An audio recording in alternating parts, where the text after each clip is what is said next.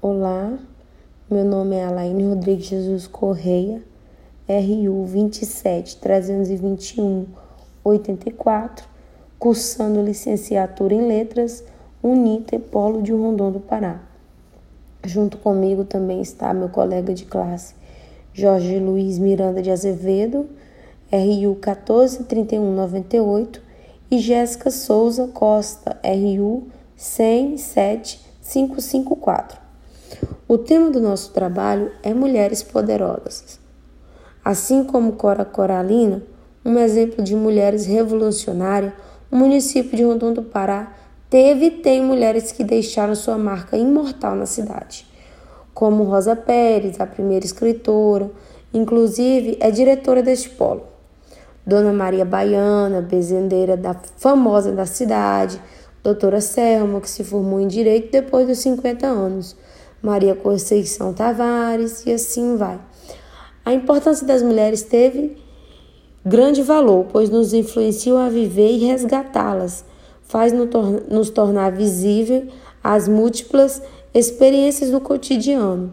Tão grande é as mulheres do cotidiano, que são consideradas diferentes nas áreas do conhecimento humano. No entanto, esses detalhes são fundamentais para a produção e reprodução da vida, narrar, contar e registrar histórias. Sem as mulheres não existiria a vida. Assim como as mulheres citadas acima, quero falar especificamente sobre Conceição Tavares, referente no quesito educação no município de Rondon do Pará.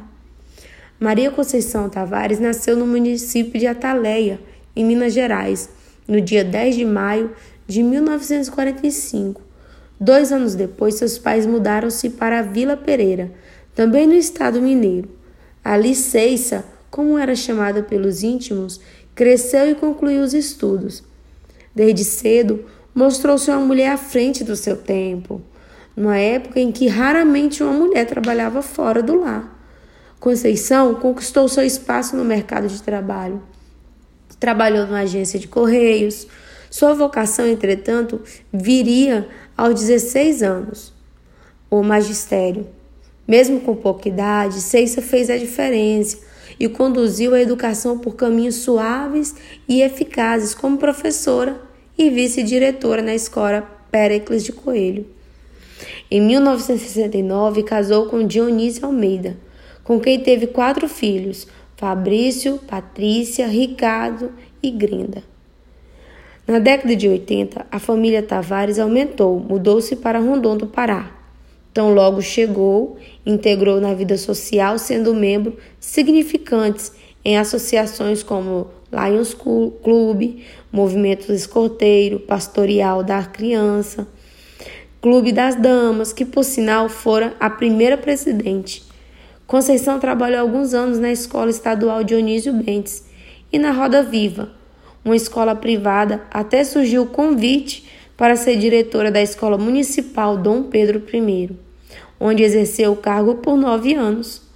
Ali promoveu os primeiros jogos estudantis da cidade, que acontece até os dias de hoje, pois sua aposentadoria do serviço público em 1998, juntamente com sua família, abriu uma escola particular, a Escola Sorriso de Criança Ali dedicou seu trabalho até sua morte em setembro de mil do...